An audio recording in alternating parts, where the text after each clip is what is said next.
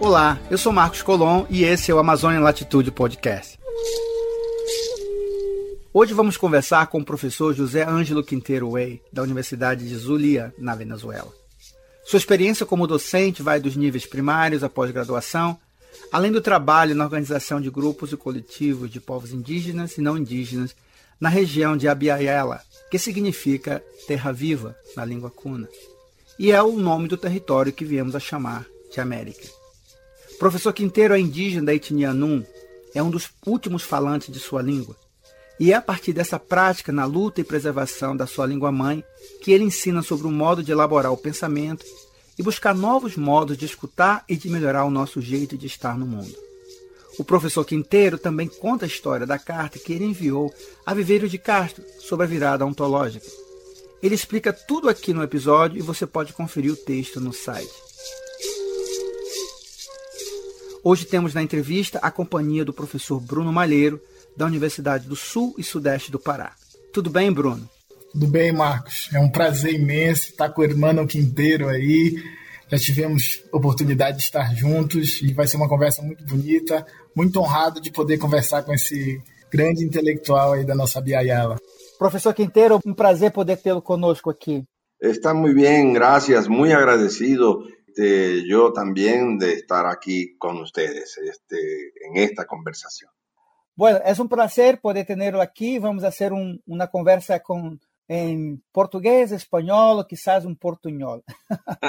Pero sí. gustaría empezar esa charla, esta conversa con usted, preguntando a usted quién es José Ángel Quintero Vel en su lengua y por su pueblo. Anite, Anite José Peiteini José Ángel Quintero Vel. Oute Ishono Yu Julia Weir to Taptama Tamama. Ketu Ishono Yu Isabel Weir. Ketu Tawi. Ketu Ishono Yu Berta Weir Tawichakar. Y Ketu Ishono Yu Victoria Pina Yu Para Anyun Tawichakar. Huruku Huruku Tawicha. Huruku Taputi Tapa. Eh, les he dicho que sí, que aquí estoy, soy José Ángel Quintero Weir, es mi nombre, pero es porque soy hijo de Julia Weir, que es mi mamá, pero que ella es hija de Isabel Weir, que es mi abuela, que además fue hija eh, Berta Weir, que era mi bisabuela, y que era hija de Victoria Epinayú, que es nuestra más antigua abuela. Y estoy aquí porque ellas son todas las huellas de nosotros. Este tipo de presentación se hacía antiguamente, no en la actualidad ya no, pero era una presentación que los añú hacían antiguamente cuando se iba a dirigir a personas eh, desconocidas o que apenas se estaba conociendo. Eh, y es la relación genealógica por las huellas. Eh, la palabra tagui es abuela, pero al mismo tiempo también es la huella. Las abuelas son las huellas porque son las que caminan antes y dejan sus huellas para que nosotros las caminemos, de tal manera que generalmente cuando se camina sobre la huella, se está caminando sobre el pasado, pero estamos avanzando hacia eh, adelante en nuestra propia vida. Ese tipo de relación del relato de la memoria también se le decía a los niños, era el canto, digamos, cuando el niño se arrulla, el bebé se está arrullando, lo que la abuela o su mamá le está diciendo constantemente es su uh, genealogía, es su pasado, es su huella, y las huellas las dejan son exclusivamente las mujeres, las abuelas, eh, porque los hombres, los padres y los abuelos en todo caso, son parte del viento de Houtei. Houtei es el viento y Houtei este, va volando, eh, no deja huella. Eh, quien deja huella es la mujer, porque la mujer es ma, que es la tierra, y ella es la que camina. Eh, pero todo esto que les estoy diciendo realmente lo aprendí ya cuando estaba más o menos a los 25 años más o menos, porque en mi infancia no me enseñaron eso.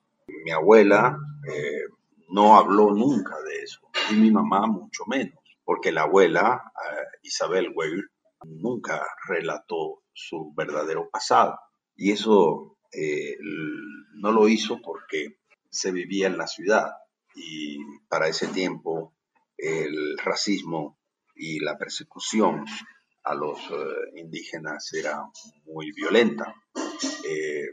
Recientemente, hace muy poco tiempo atrás, fue que mi mamá se atrevió a contarme historias de sus tíos y de sus abuelas este, que yo nunca conocí. Y yo lo tuve que aprender después porque descubrí eh, o me di cuenta, empecé a, descubrir mi propia memoria o la memoria de la historia olvidada o oculta este, que había en la familia. Y me tocó volver a buscar a las abuelas este, para que me contaran esas historias que me hicieron recuperar la memoria y que me hicieron recuperar la lengua. Ya para el momento este, la lengua estaba en grave peligro de desaparecer.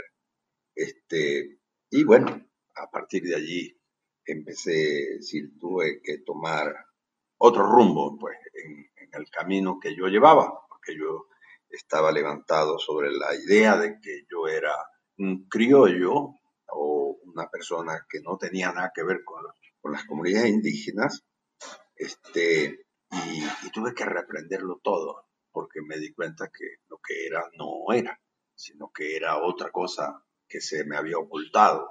Estaba, era una historia que se pretendía dejar como olvidada y, eso me llevó a esto, iniciar pues un camino de vuelta y esa, eh, eso le diríamos algo así como keku, es decir, caminar pero a la vuelta, o dar la vuelta al caminar para poder este, descubrir pues el, nuestro verdadero presente.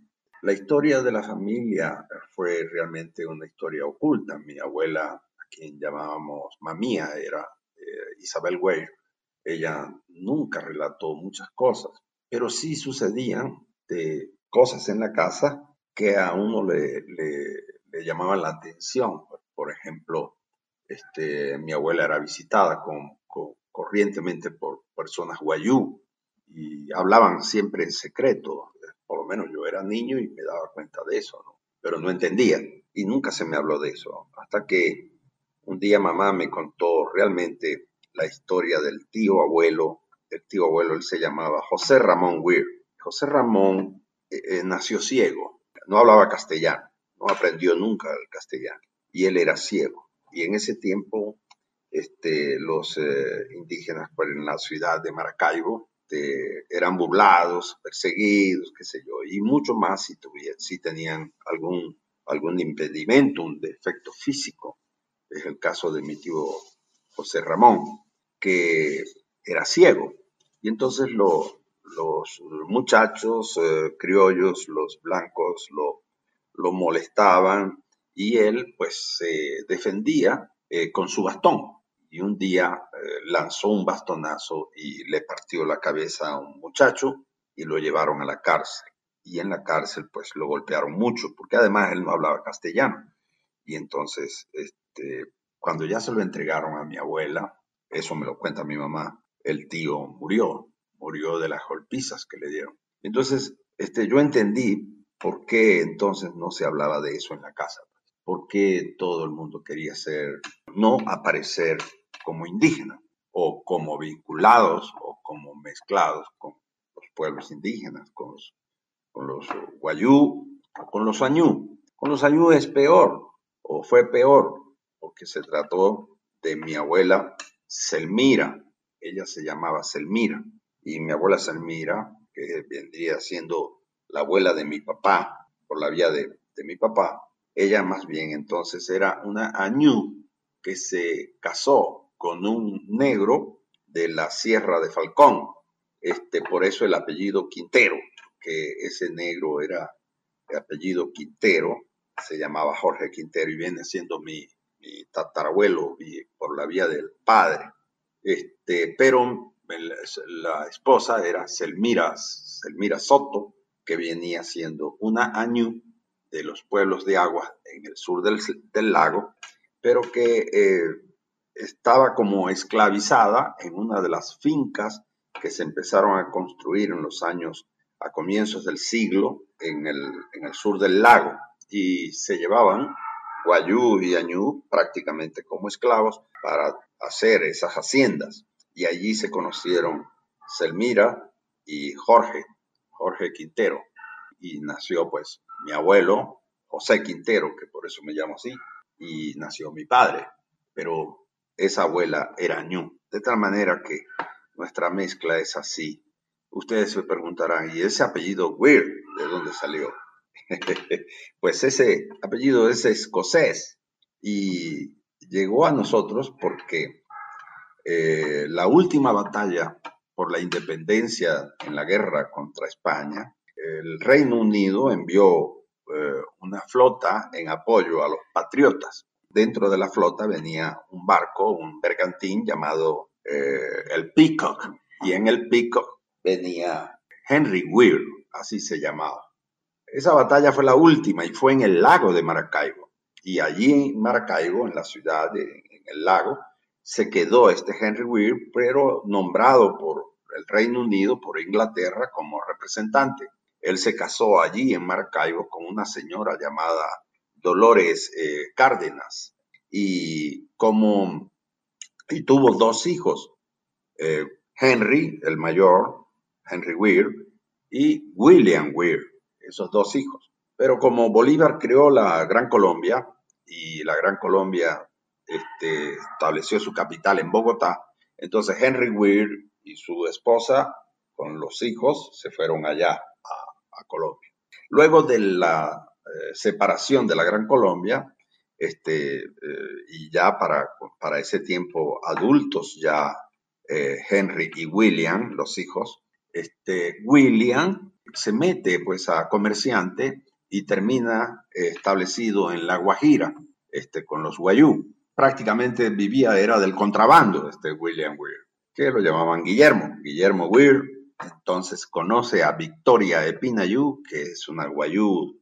Epinayú es el verdadero apellido, es el clan de la, de la familia. Y se casa, William Weir se casa con, con Victoria Epinayú y tiene a dos hijos, que son Berta y José Ramón, que es el tío que les conté, que nació ciego.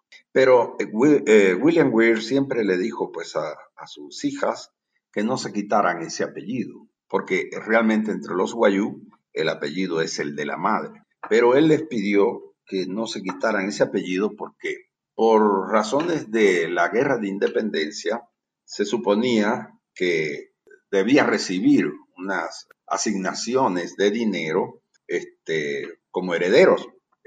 Pero eso decía mi abuela. Esa historia sí la contaba mi abuela. ¿Por qué? Porque nosotros preguntamos, hicimos la misma pregunta. ¿Por qué ese Weir?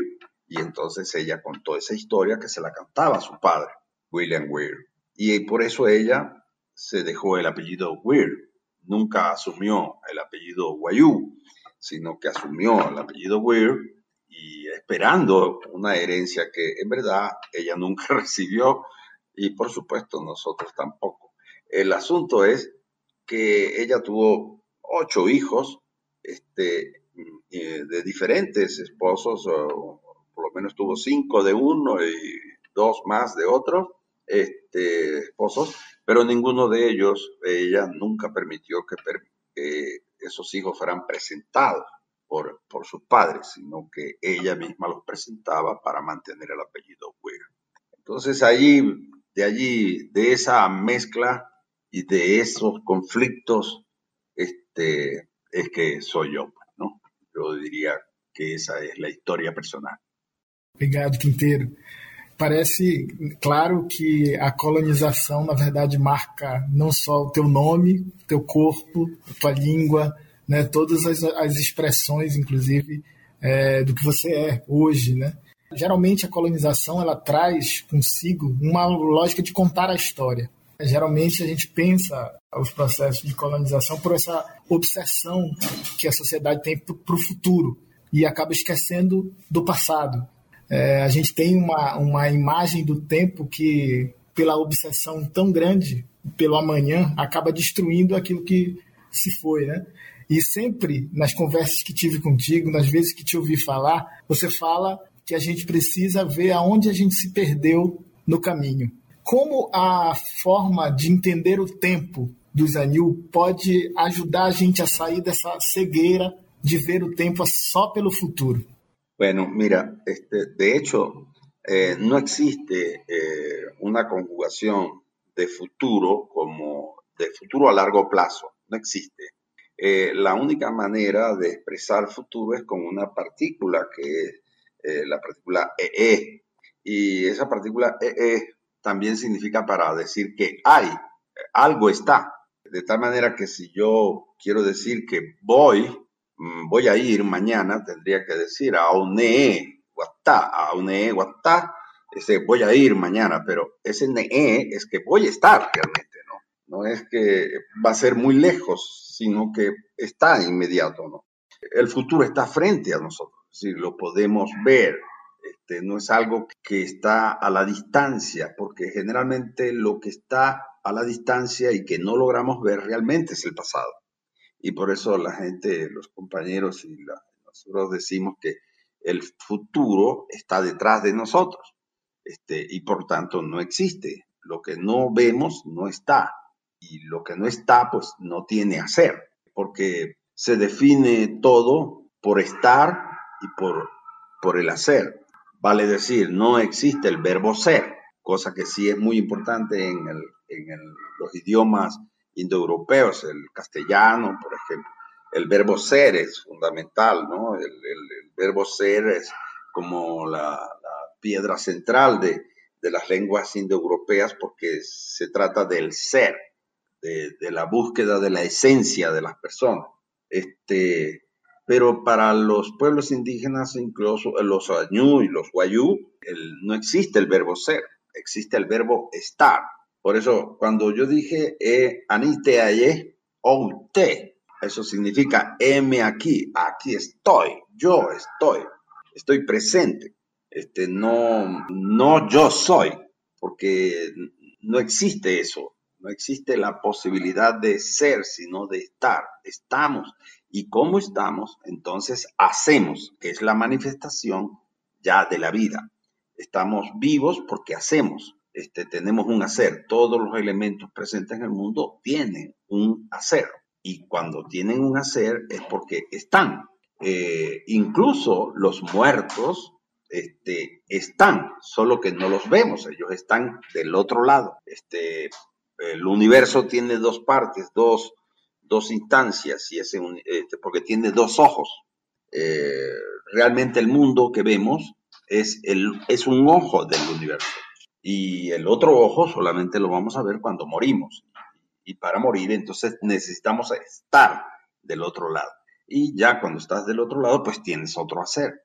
Si estamos en este mundo, tenemos un hacer y ese hacer, y no solamente nosotros, lo tienen las plantas, los animales, eh, los insectos, el, sol, el viento, la luna, eh, la lluvia, todo, todo tiene un hacer.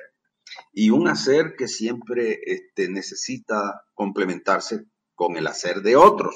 De tal manera que el, hacer de, todos los elementos presentes, ah, incluyendo a los, a los seres humanos, es la complementariedad de todos los haceres, es lo que hace posible la vida, no solamente de, todos los elementos, sino también del mundo. De tal forma que no hay ese futuro, hay siempre una huella que va a ser siempre un pasado, pero que te guía en el presente. Y ese presente te lleva caminando, pues tú vas caminando como camina el mundo y el mundo está girando y está dando vueltas en el espacio del universo porque es un gigante que camina, pero en el espacio del universo, ¿no? Y entonces, cuando va caminando, pues él va girando, va dando vueltas, va dando eh, esas vueltas que van dando, nunca siguen la misma trayectoria, sino que siempre es una vuelta que de alguna manera este, toca una parte de lo ya andado. Por eso no es que la historia se repite, ni, ni nada por el estilo, ni que existan este, sí, de vu, sino que este, sencillamente en el caminar del mundo se va haciendo el tiempo siempre tocando de alguna manera lo que ya antes habíamos tocado, es decir, el pasado. Pero nuestro presente va a ser distinto, siempre lo vamos a tener que hacer distinto porque ya estamos en otro tiempo. El mundo hace el tiempo y lo hace dando vuelta. Y al dar la vuelta, pues este es cuando aprendemos de las huellas del pasado para poder atender los problemas nuevos del presente. Pero no hay planes futuros. No hay futuros.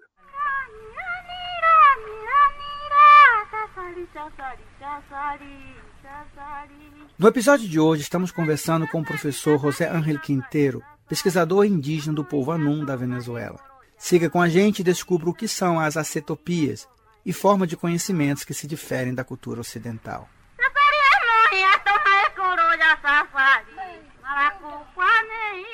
En ese sentido, profesor, en sus escritos y palestras y charlas, usted siempre habla del concepto de acertopías, ¿no?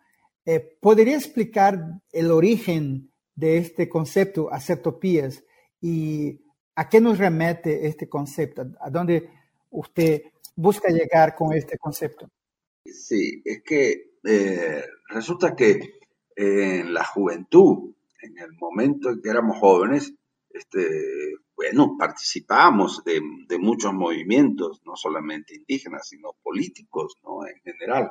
Y, todo el tiempo era, eh, se nos hablaba, pues, de la utopía. Este, y la utopía era aquello que no, realmente no alcanzábamos o que no podíamos alcanzar.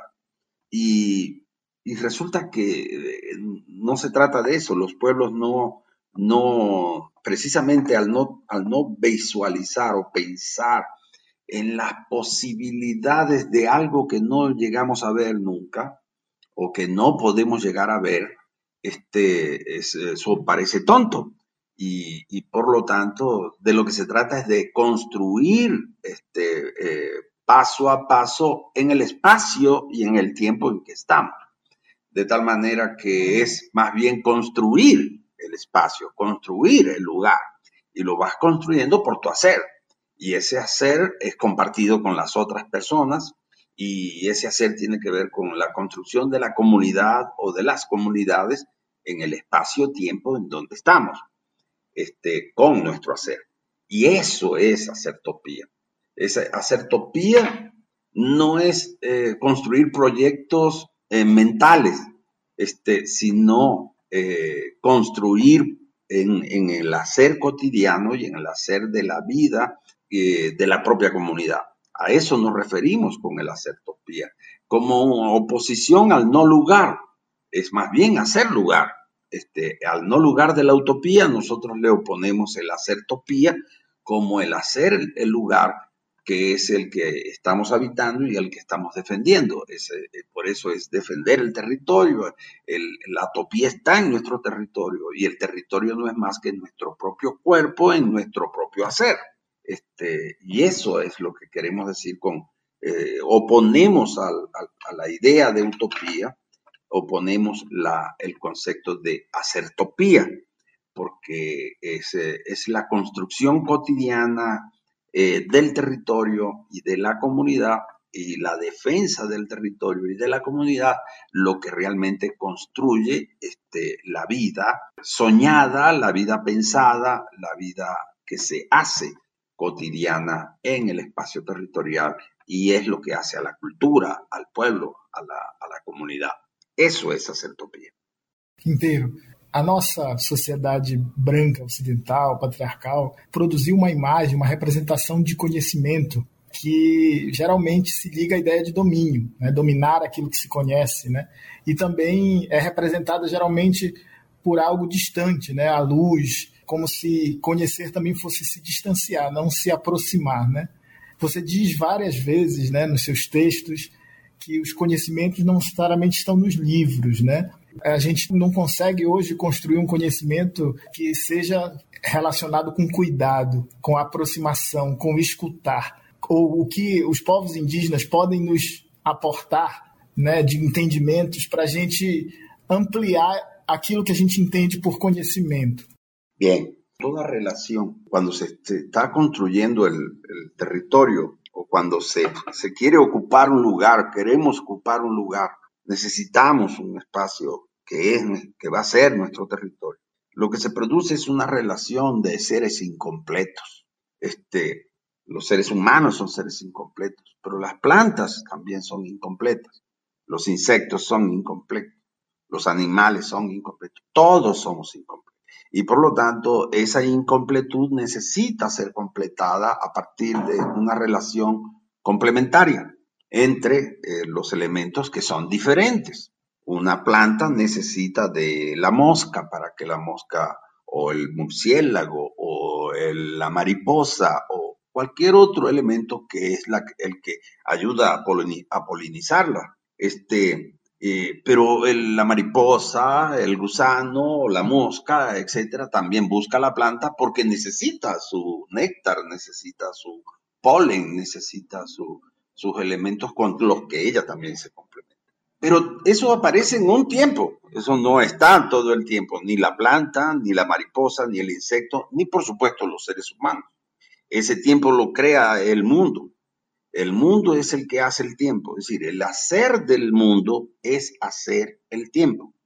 Y en, en, el momento en que hace el tiempo el mundo, va creando lugares distintos, va creando temporalidades distintas en los lugares y hace posible la presencia y el hacer de cada uno de los elementos que están allí. Que lo que hace la comunidad humana es conocer y reconocer los diferentes tiempos en los diferentes lugares y los diferentes haceres de cada uno de los elementos, sean plantas, animales, insectos, larvas, etcétera, en cada uno de los lugares tiempo que crea el mundo en el espacio que él está haciendo o que la comunidad está haciendo territorio. No sé si me expliqué, pero la idea es que eso es conocer.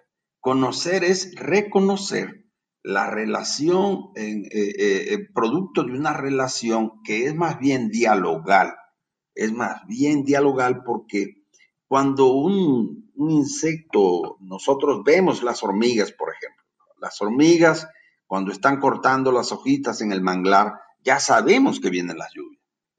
La hormiga nos está anunciando que, o las hormigas en su dimensión en la cantidad de ellas cortando las hojas de, los, árboles en el manglar y llevándolas hacia su cueva, ya nos están diciendo, oigan, prepárense muchachos porque viene la inundación. Ese corte de hojas solamente lo hacen las hormigas cuando vienen las inundaciones porque no es que ellas comen esa hoja, sino que esas hojas, esas hojitas, ellos las guardan en, en sus cuevas, en sus en sus nidos abajo de la tierra, las guardan en un espacio que es el que se va a inundar, porque al momento de la inundación esas hojas se convierten en hongos que son con los que se alimentan tanto ellas como las reinas este, del hormiguero, pues del, sitio donde viven. Entonces, y del, de la reina de la población de hormigas que está allí. Este, el, lengua, el mundo está hablando permanentemente y al hablarnos, pues el, problema está en aprender a hablar como el mundo o aprender a escuchar al mundo. Y es ese el proceso de conocer, de ese, lo que entendemos por conocer. Y eso se da en una relación de haceres. Por eso se habla de, en Añú se le dice a eso, eiña. Eiña es hacer, pero como estamos haciendo y somos, no, nunca se hace solo, nunca es una persona sola, sino que es eh, colectivo, entonces es hueña. Hueña, hay un caro, eso significa, hacemos mientras pensamos. Este, y posteriormente, cuando hacemos cosas, cuando nos intercambiamos, conversamos o, o dialogamos con el mundo en nuestro proceso de hacer, entonces viene el proceso de reflexión. ¿Qué hicimos? ¿Cómo lo hicimos? ¿Qué hicimos mal o qué hicimos bien?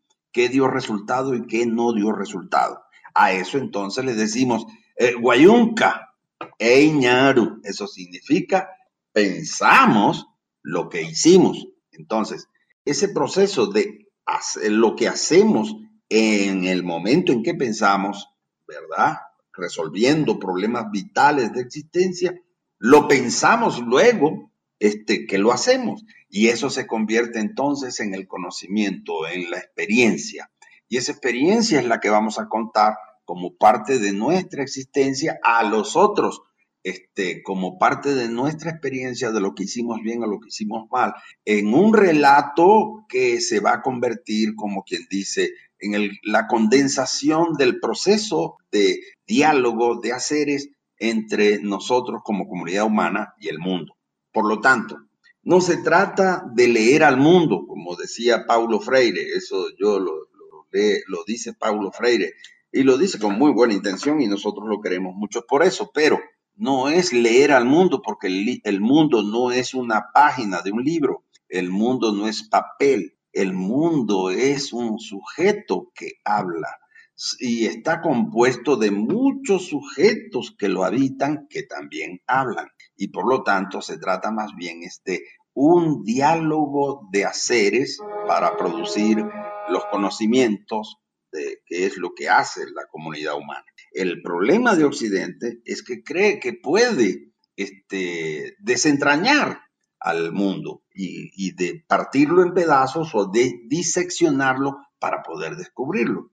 Se los pongo como un ejemplo para que me entiendan. En castellano o en portugués, ustedes pueden buscar la palabra pájaro. ¿Qué es pájaro? Entonces van al diccionario y estoy seguro que les va a decir que es un ave este, cubierta de plumas, con huesos perforados porque para poder volar, este, que tiene pico, que no tiene, que tiene tantos dedos en los pies, es decir, hace una descripción física, es decir, cómo es exteriormente, pero para el lañú y también para el guayú, el pájaro, cuando se va a decir pájaro, no por nombres propios, sino por el nombre en general, el nombre genérico de un pájaro, un pájaro es Ishon, Ushi, o Ushi, Ishon. Eso significa, ese, ese son hijos del monte, son hijos de la selva. Vale decir, la selva es un sujeto que tiene hijos, que tiene madre, es una madre que pare hijos, entre ellos los pájaros. Los pájaros son hijos de la selva. Por lo tanto, son personas también, son sujetos que tenemos que tomar en consideración como hijos de la selva, este, ya eh, que tienen un hacer, que tienen un hacer particular, ya sea el caramara, que viene siendo el samuro, o el sopilote, no sé cómo se dice en portugués, samuro, el, que, come carroña, este, eh, o, otro tipo de aves, como el, guácharo, que vive en las cuevas, o, el, o otros pájaros que, que también tienen determinados haceres en el mundo, ya sea polinizando plantas, llevando, criando larvas, en fin este, o limpiando al ganado o a los animales de sus garrapatas. En fin, cada, cada ser en el mundo tiene un hacer. Descubrir ese hacer a partir de la relación dialogal es el proceso de conocer desde la perspectiva indígena, por lo menos de la perspectiva indígena Añú y Guayú.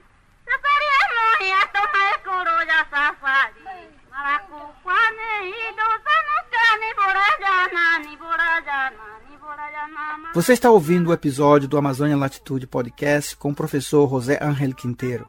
Publicamos um artigo do professor feito em resposta ao texto Quem tem medo do lobo ontológico, de Viveiro de Castro. Vale conferir no site depois de ouvir o episódio.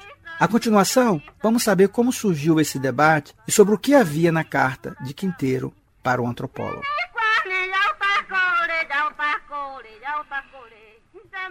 Um intelectual bastante influente aqui no Brasil, que é o Eduardo Vieira de Castro, a partir das etnografias amazônicas, ele construiu uma leitura do que ele chama de perspectivismo ameríndio, né, que é um pouco essa ideia que a humanidade não está restrita aos humanos, né? E as formas animais são envelopes que têm uma forma interna que carrega uma subjetividade, uma intencionalidade, e você mostra essa necessidade da gente escutar os diversos fazeres do mundo e a natureza como sujeito de direito. Né? Você, em um determinado momento, falou que escreveu uma carta ao Viveiro de Castro. A gente queria saber um pouco o que tinha nessa carta, qual o conteúdo dela. Bueno, sí, es que, eh, bueno, carta surge porque yo leí un, un artículo de eh, Viveiros de Castro, que en donde él está, tiene un debate con otros antropólogos sobre lo que él llama el giro ontológico. Y es un poco llamando a los antropólogos a, no solamente ya ver los pueblos indígenas en, su forma de, en su forma de vivir o, o qué sé yo, pues como normalmente o como regularmente la antropología lo ha tomado, la etnografía, en fin, este, sino que había que cambiar, no solamente ya, él no está hablando del perspectivismo, de, que ciertamente cada pueblo tiene su perspectiva de ver el mundo, es lo que entiendo yo, es lo que le está planteando, sino que definitivamente la antropología entonces tiene que cambiar, este, si quiere seguir existiendo, cambiar eh, la manera de aproximarse a los pueblos y empezar a entender que esos pueblos generan conocimiento y que deben ser entonces este, más bien asumidos como, como conocimientos a aprender por parte de la antropología. Eso me, me pareció muy bien, pero al mismo tiempo me llamaba a, a pensar porque el asunto es que eso se viene dando y se ha venido haciendo a través de diferentes mecanismos. Eh, algunos lo llaman a eso coproducción de conocimientos para la economía sustentable, este, o este, lo que llaman también el diálogo de saberes entre culturas diferentes o las relaciones interculturales, pero siempre es sobre la idea de que quien tiene el proceso de la ciencia o el control de la ciencia es el antropólogo o los antropólogos, mientras que el otro es, eh, puede ser un conocimiento extraño, pero que en todo caso eh, debe ser tomado en consideración porque definitivamente la ciencia no está dando respuestas, sobre todo en las últimas eh, décadas, en donde empieza ya a manifestarse este, la posibilidad de una catástrofe. Y él, en ese artículo que él llama ¿Quién le teme al lobo ontológico? Así se llama el artículo que me llamó la atención. Este, eh, él dice que vamos es para una catástrofe y que en todo caso los pueblos indígenas tienen allí, pueblos que él dice están muertos, ya murieron hace 500 años, este, tienen algunos conocimientos, están allí que nos pueden permitir entonces este, eh, ayudar a la sobrevivencia del, mundo, de la humanidad en general. Eso me, llamó la atención porque a pesar de la buena o del, planteamiento que pareciera estar de nuestro lado, este, resulta que eh, hemos estado viviendo la experiencia también de la continuidad, de, no de saber o de aprender, sino de cómo estamos resolviendo o cómo se está enfrentando los pueblos a la destrucción de sus espacios territoriales, cómo se están enfrentando al calentamiento global o cómo se están enfrentando ahorita a la pandemia, pues, ¿no? A la pandemia que, no es la primera ni la última de las pandemias a las que se han enfrentado los pueblos indígenas. Entonces, eh, eh, le escribimos una carta en, en, los mejores términos que pudimos escribirle, este, planteando que lo que llama eh, ontología, nosotros le decimos eso, eirare, eirare, este, es exactamente todos los sujetos, este, todas las comunidades tienen un eirare. Y ese eirare este, es el lugar desde donde se ve y se vive, donde se ve y se siente, el lugar, tiempo donde estás. Y eso es producto de una otra palabra muy importante, que es Ariyu. Ariyu este, es la energía vital con la que nos dota la tierra, a todos los seres que la habitan o que están sobre la tierra, esa energía viene desde el corazón de la tierra.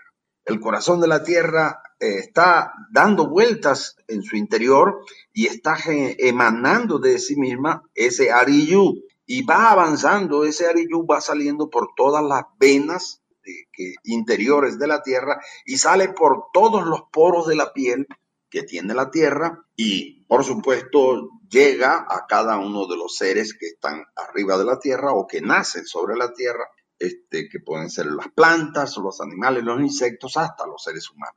Todos nos cargamos del ariyu de la tierra, pero al mismo tiempo cada uno de nosotros tiene su ariyu.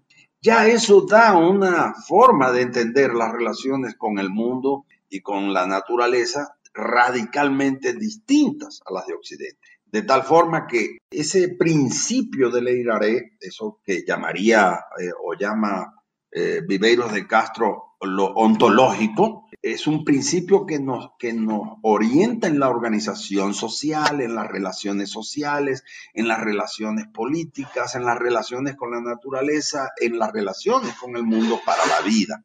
Es decir, es relacionarnos desde Leirare a partir de esa fuerza del Ariyu que nos da el mundo para producir o seguir produciendo vida en el mundo.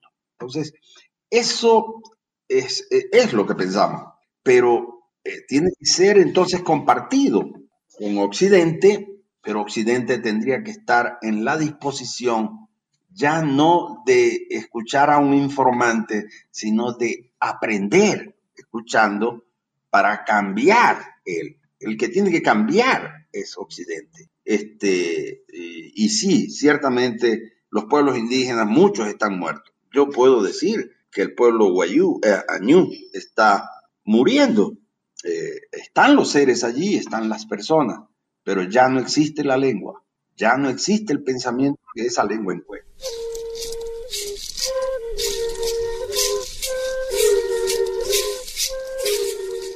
Seguimos na conversa com o professor José Ángel Quinteiro, Mas antes queríamos ressaltar que a independência financeira é o que garante a liberdade editorial desse projeto e o nosso compromisso com o debate crítico sobre a Amazônia e a Panamazônia. Em momentos como o que vivemos, precisamos um do outro para atravessar essa tempestade.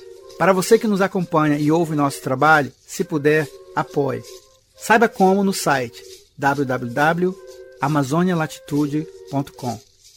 E continuamos a entrevista, vamos falar sobre os saberes tradicionais nada estáticos, vivos e em mudanças constantes.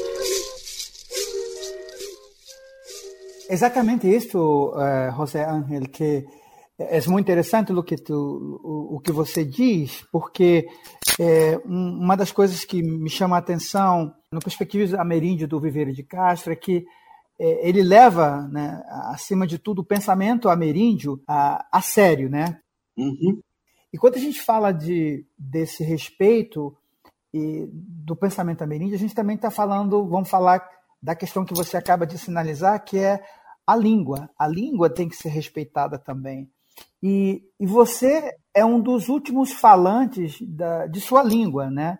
Porque quando você sabe, quando morre uma língua, morre um mundo possível, né? No caso, por exemplo, o tupi né, é, não tem o tempo verbal, né? O, o verbo está no substantivo, ou seja, o, o tempo está nas coisas, o, o, que revela um outro mundo, uma outra, outros possíveis. E o que a sua língua pode nos ensinar? Ou seja, que formas de compreensão própria por palavras próprias podem ampliar a nossa compreensão limitada pelas línguas coloniais que nós falamos, né? o português, o inglês. Por exemplo, você falou da expressão ariunu, que é uma expressão que para mim me chama muita atenção. É, como que essa expressão pode nos ajudar a entender o modo anum de estar no universo, por exemplo?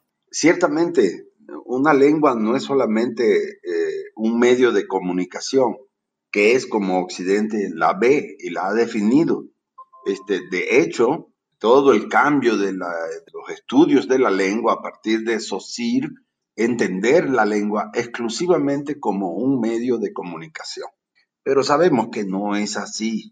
una lengua, es, es, un, es un sistema de pensamiento. Dos culturas diferentes ven un objeto, ven un elemento en el mundo y, y esas dos culturas diferentes van a ver dos cosas distintas. Como les dije ahorita, por ejemplo, Occidente ve en el ave pues, sencillamente un, animal con plumas. Este, para los eh, indígenas, este, un pájaro es el hijo del monte, es el hijo de la selva, o de la, sí, de la, de la selva, del monte. Este, eh, un, un, castellano ve una planta y ve una, una, persona débil. Y cuando se hace árbol, eh, cuando, cuando ve la planta, la ve niña, la ve femenino, pero cuando se hace árbol y da frutos, resulta que ve masculino, lo ve y, y lo llama el árbol. Mientras que la, cuando está chiquitito, le dicen la planta.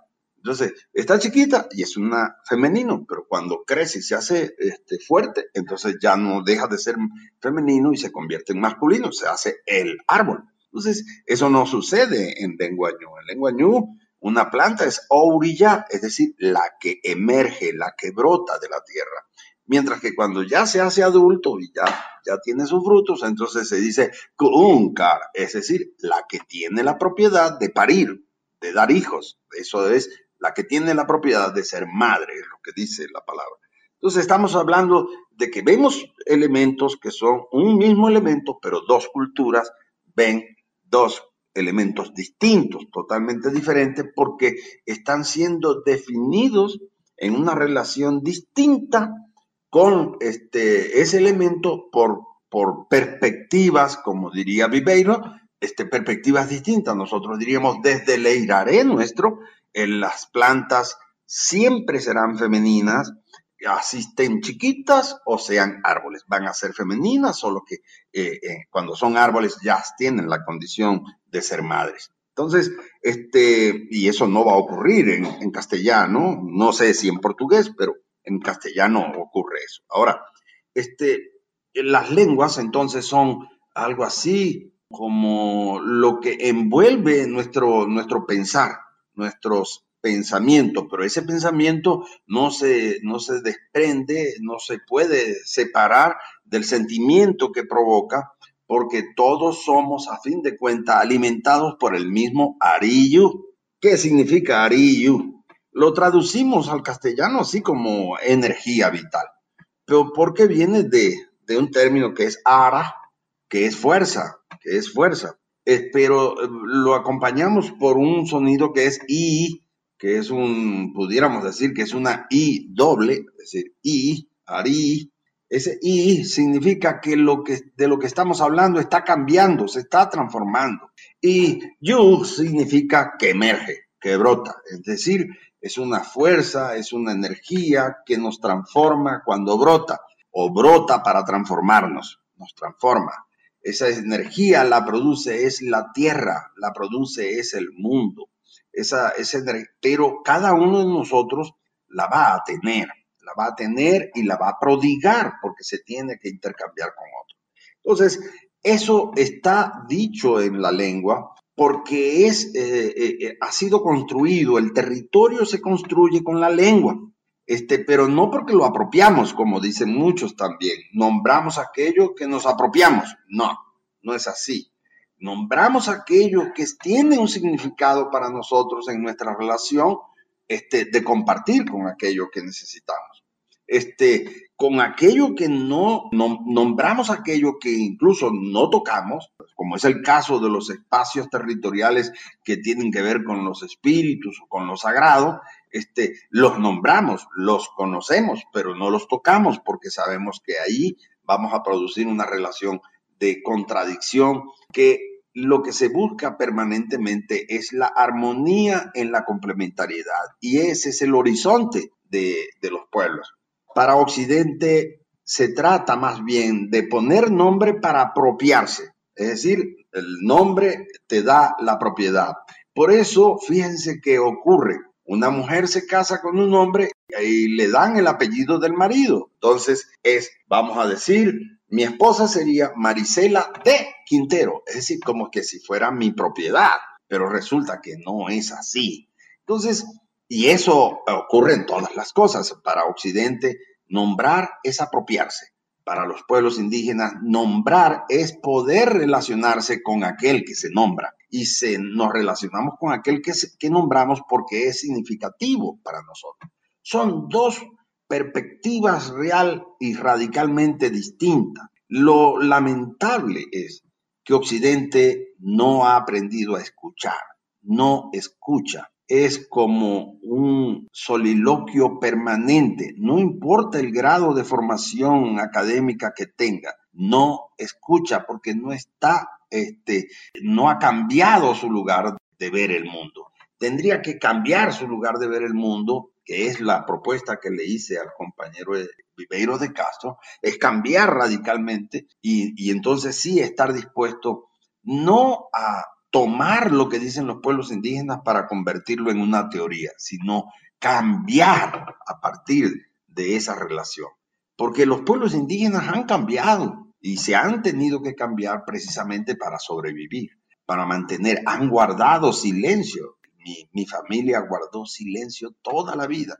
Yo no estoy obligado a guardar silencio, este, pero ellos sí, ellos sí fueron obligados a guardar silencio, a ocultar historias, a guardar memorias, este, y entonces, pero resulta que este momento es crucial, este momento es difícil para todos, este momento es, eh, como diríamos, estelar para cambiar realmente de forma de vivir. Y en eso la lengua de los pueblos, el pensamiento que encierran las lenguas de los pueblos, son elementos fundamentales para producir realmente cambios en el mundo, cambios en la percepción incluso de Occidente, porque la vida de los pueblos indígenas, la vida de las lenguas de los pueblos indígenas, este, en esa vida igual se va la vida de Occidente, porque no solamente muere una lengua, sino que muere una forma distinta de entender la vida y el mundo, pues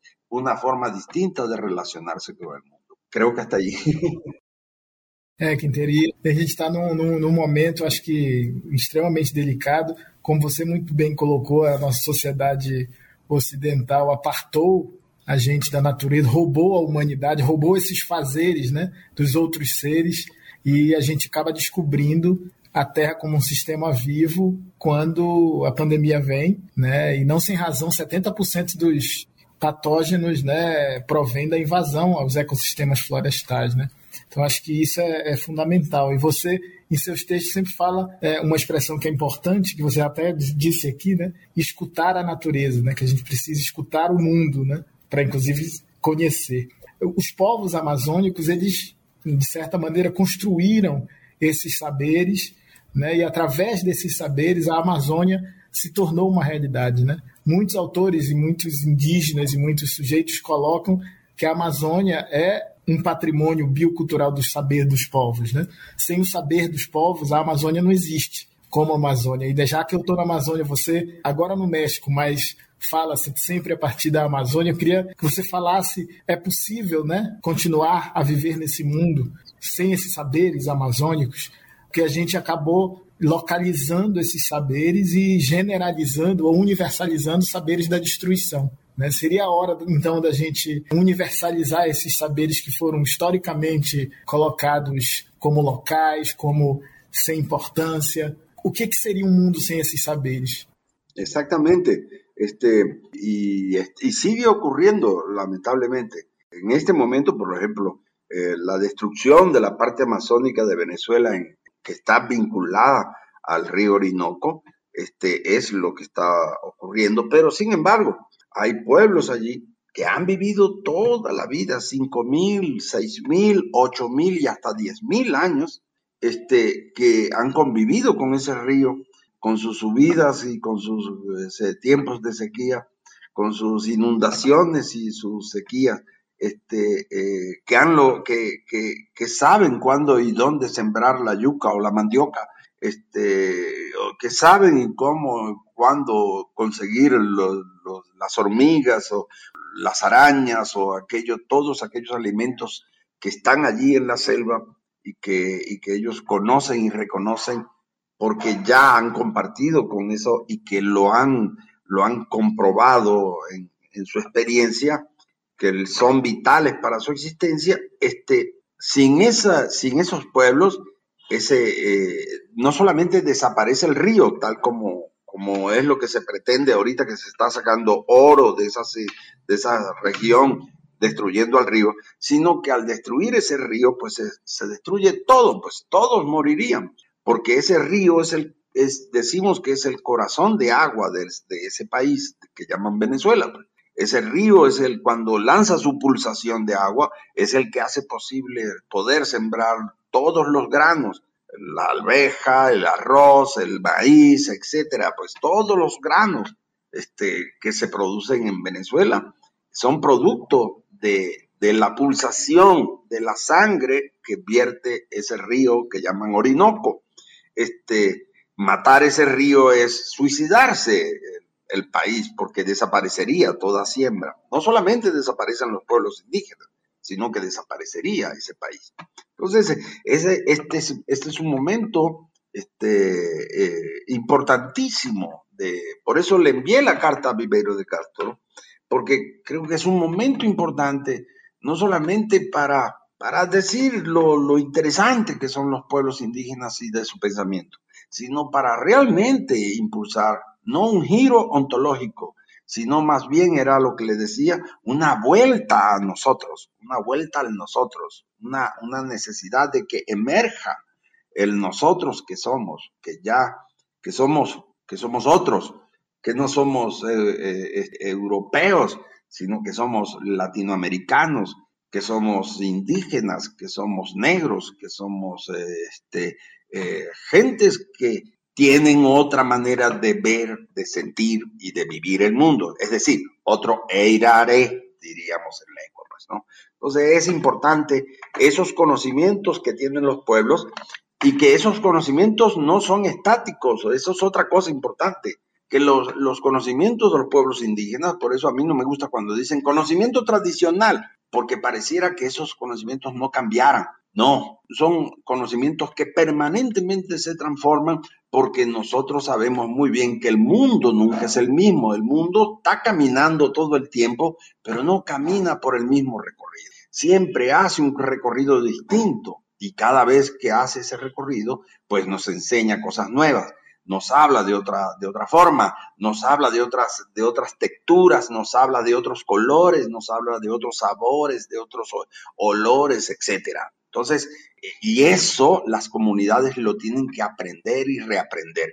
Tienen que, y eso se aprende y se, y se, y se comprende en el hacer, es decir, en el ejercicio del territorio, en el ejercicio del espacio territorial y en el compartir con todo lo que está en ese espacio territorial.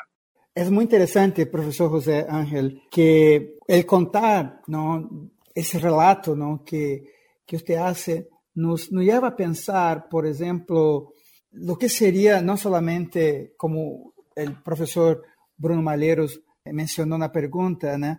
no es posible vivir sin los saberes indígenas, Pero é, é muito interessante porque me, me, me leva a pensar em um pensador brasileiro, um indígena pensador brasileiro, Ailton Krenak. E Ailton Krenak escreveu um pequeno livro muito potente que se chama Histórias para adiar o fim do mundo, não? Ou Histórias para adiar o fim do mundo. E o que ele aponta como uma forma de adiar o fim do mundo é contar histórias. E o professor se autodefine como um contador de histórias também. Contador de história, é. sempre ele se define assim, né? então, a gente vive num mundo em que só uma história pode ser contada, né? A história das narrativas midiáticas, as histórias das agora das mídias sociais, das redes sociais, e parece que a gente está vivendo, né, dentro de uma caixinha hegemônica de conhecimento e que a gente aqui busca pensar através de outros, outras possibilidades, outros possíveis, a importância que contar a história traz para nós. Então, seria interessante a gente ouvir alguma história. O senhor poderia contar uma história para a gente, o papel dessa história, o papel, a importância que essas histórias têm na educação, no ato de contar história, nesse contexto que nós vivemos hoje? Sí, entre los haceres de la, de, en la comunidad se definen los haceres y cada, cada, cada quien tiene un hacer, genera un hacer y, se, y es por el ariyu que ha recibido de la tierra.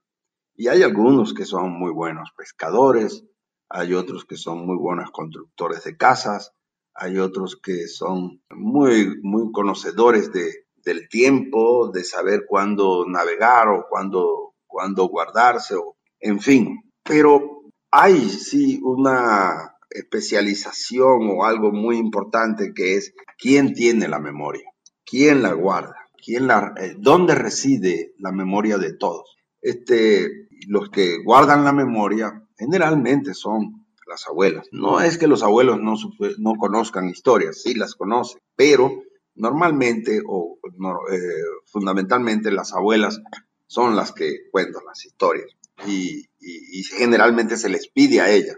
Y esas historias no son solamente relatos fantásticos o extraordinarios sobre experiencias o sobre este, invenciones o para divertirse. No, no, no. La mayoría de ellas son este, historias en donde lo que reside es la experiencia que se ha tenido para producir un conocimiento. Y es la manera en que ese, conocimiento va a, a permanecer en la memoria de todos como, propiedad de todos como, parte de todo. Entonces, y se cuenta una y otra vez esa historia, incluso esa historia puede ir cambiando de acuerdo a, nuevas experiencias o a nuevas incorporaciones que los contadores de historias este, van a agregarles. Eh, eso lo llaman en lengua, se dice puchipu. Puchipu es el palabrero es el que tiene la palabra. Y normalmente ese palabrero es un maestro que es el que guarda la memoria para decírsela a los más jóvenes. Y, ese, ese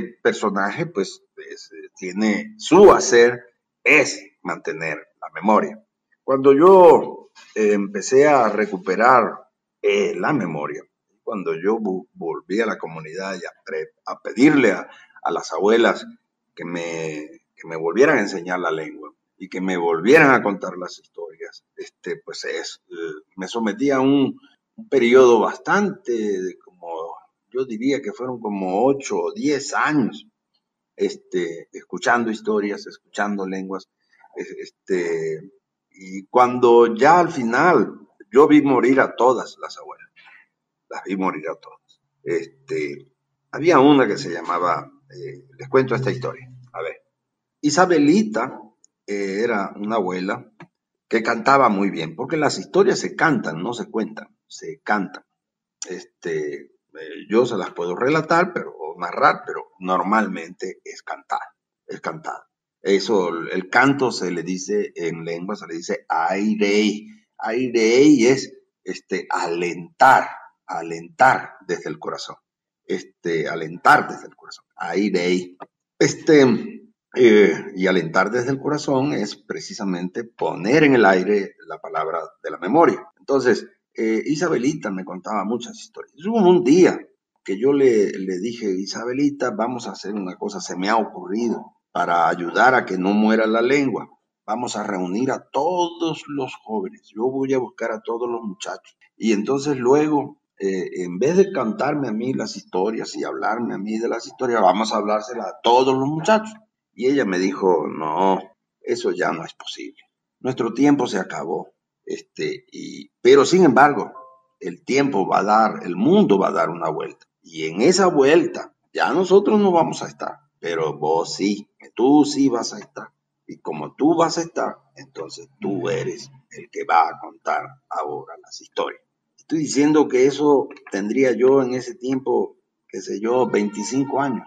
Este, han pasado más de 40 años. Y yo, en el momento en que Isabelita me dijo ese compromiso de que yo era el que iba a contar las historias, este, yo no, no lo entendí más, muy claramente y, por supuesto no lo, no lo había querido asumir así, pero resulta que han pasado más de 40 años. Todas ellas murieron, todas, todos los abuelos murieron. Yo los vi morir a todos. Y resulta que estamos llegando el punto en que estamos dando la vuelta. Puede ser el final ya incluso personal, de, materialmente, físicamente, de muchos de los miembros de la comunidad del pueblo. Y resulta que yo soy el que cargo los cuentos, las historias.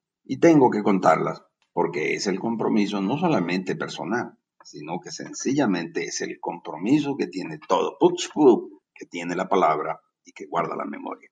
La importancia de las historias, este, desde las que cuentan en la fundación del mundo hasta aquellas que inventamos solamente para divertirnos. Esas historias son importantes porque no solamente están diciendo cosas con las que nos divertimos o con las que aprendemos, sino que sencillamente son el registro de nuestra memoria que son las huellas de las abuelas. Eso es el aire. Entre los guayú eso le dicen hayeshi y, por supuesto el hayeshi también, el cantador de hayeshi, que en ese caso sí son hombres, este, eh, es muy importante porque es el que tiene en su memoria la memoria de todos. Es el papel que me ha tocado en los últimos años y creo que lo voy a llevar hasta que pues nos pasemos al otro lado, hasta que hagamos, nos convirtamos en OT, es decir, en alguien que emerge, pero del otro lado. ¿Ok? Eso es lo que podría decir de las historias. Después, le puedo contar, hay muchas historias. En el libro de los años, el tercer libro es el, la oralitura. Nosotros, yo le he puesto ese nombre porque son textos que no son, con, que son de la conversación cotidiana, sino que son textos o discursos este, que realmente son trascendentes y, que buscan la trascendencia del pensamiento y de la memoria de la comunidad.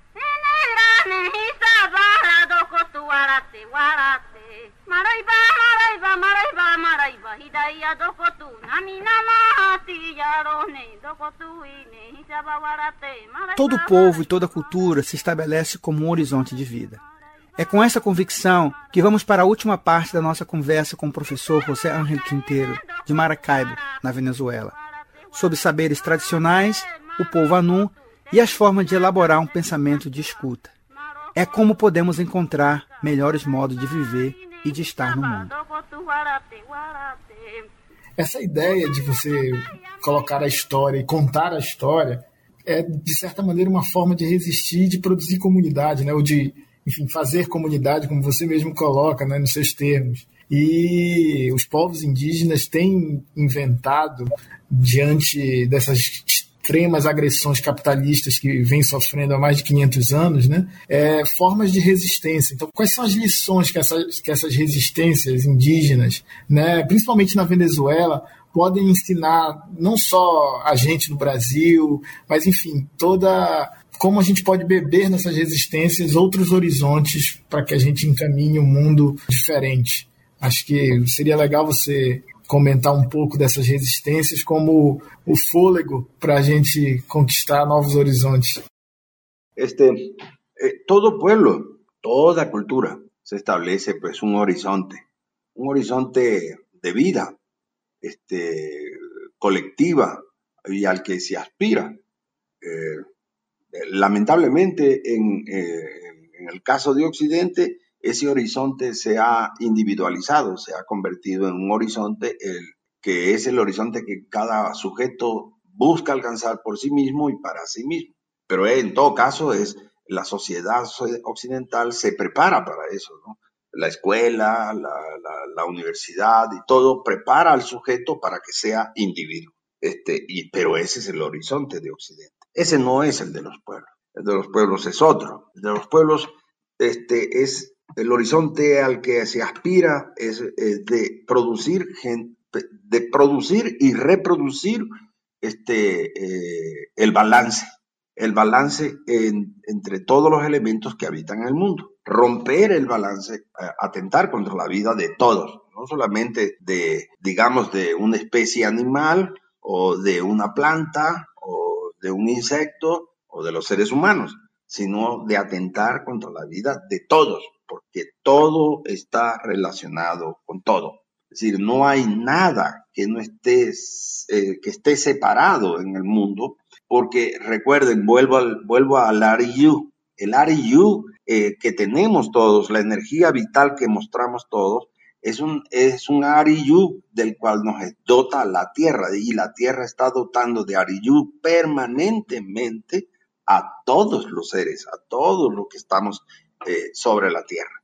Y por lo tanto, este, eh, eh, liquidar al mundo, pues es, liquidar, liquidar pues a, una, especie, o romper el balance deja de producir la tierra o deja de generar la tierra. El Ariyu es la muerte de todos. Es como si paramos el mundo para, para que nos caigamos todos.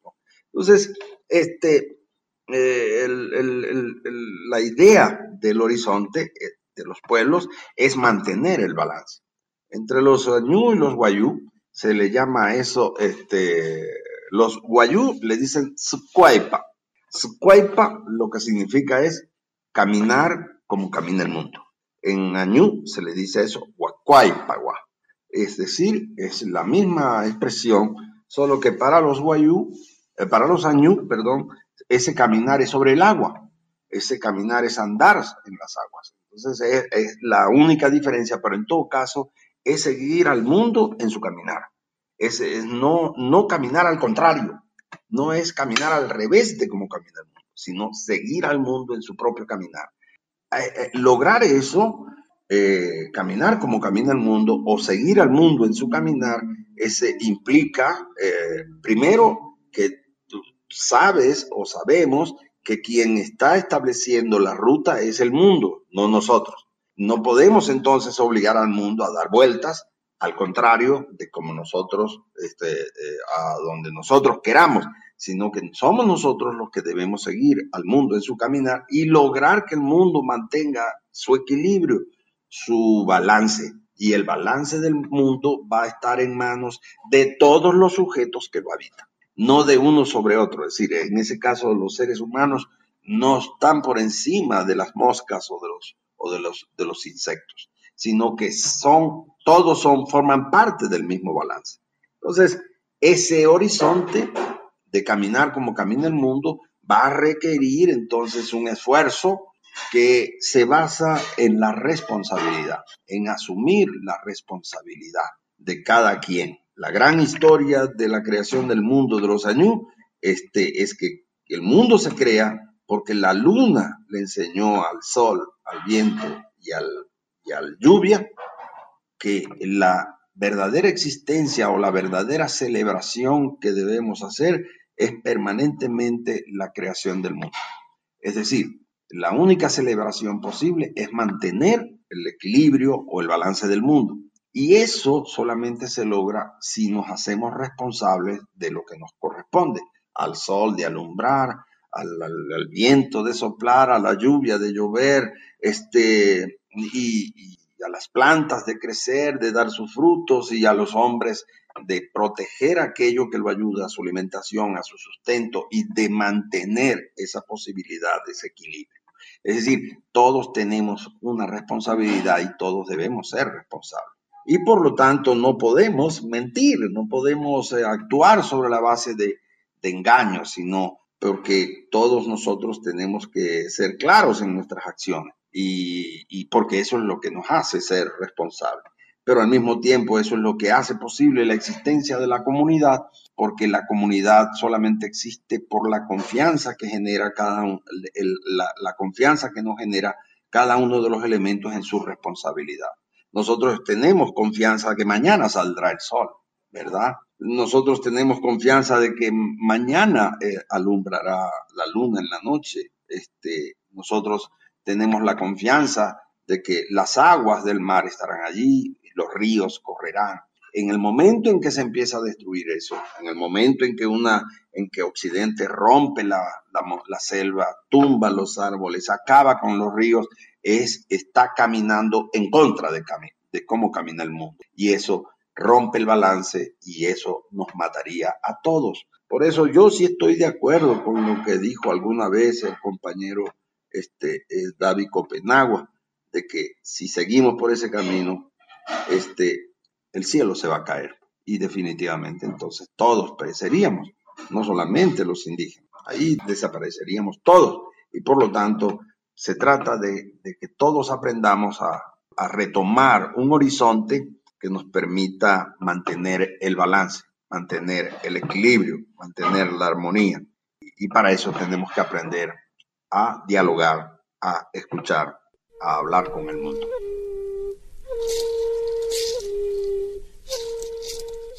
Nós queríamos agradecer enormemente por esse, esse diálogo, essa conversa proteica, rica, generosa, que nos leva a pensar é, sobre os vários caminhos, né, na realidade. É, eu acho que é um momento que suas palavras ecoam de maneira muito profunda e nos fazem refletir não somente sobre os saberes, mas também sobre esse momento que a gente está vivendo hoje, como você acabou de dizer, né? A gente, o Davi Copenal, ele fala da queda do céu. Né? E se nós não olharmos para os nossos próprios caminhos, o céu pode desabar, né? como já está desabando sobre nós. Também agradecer bastante, Quinteiro. É sempre bom te ouvir, é sempre bom é, imaginar a possibilidade de outros horizontes quando você fala, porque você fala com imagens e a gente consegue ver muito claramente o que você fala. Acho que isso, é, para mim, é sempre um ensinamento grande. Valeu, é sempre uma honra estar contigo e obrigado, Marcos, também por essa conversa aí. Gracias más bien a ustedes por la oportunidad de contar algunas partes, algunas historias del pueblo añú también del pueblo guayú y motivar con eso a, que nos escuchemos todos, a que alimentemos la posibilidad de, mantener el equilibrio y el balance por el esfuerzo, el hacer y el pensar de cada uno y, de todos nosotros como comunidades, como pueblos que somos. Un abrazo, pues, y muchas gracias. Gracias, Bruno. Gracias, Marco. Se você gostou desse episódio, compartilhe. O artigo do professor Quinteiro sobre o giro ontológico e o diálogo com o viveiro de Castro está no site. Acesse www.amazonialatitude.com. E o podcast está disponível no site e nas principais plataformas digitais. Ouça e divulgue. Ajude a gente a fazer a ponte entre academia e sociedade. Eu sou Marcos Colom. Nesse episódio tivemos a participação do professor Bruno Malheiro, da Universidade do Sul e Sudeste do Pará. A edição é de Lucas Lacerda e trabalhos técnicos de Celso Rabelo. Até a próxima.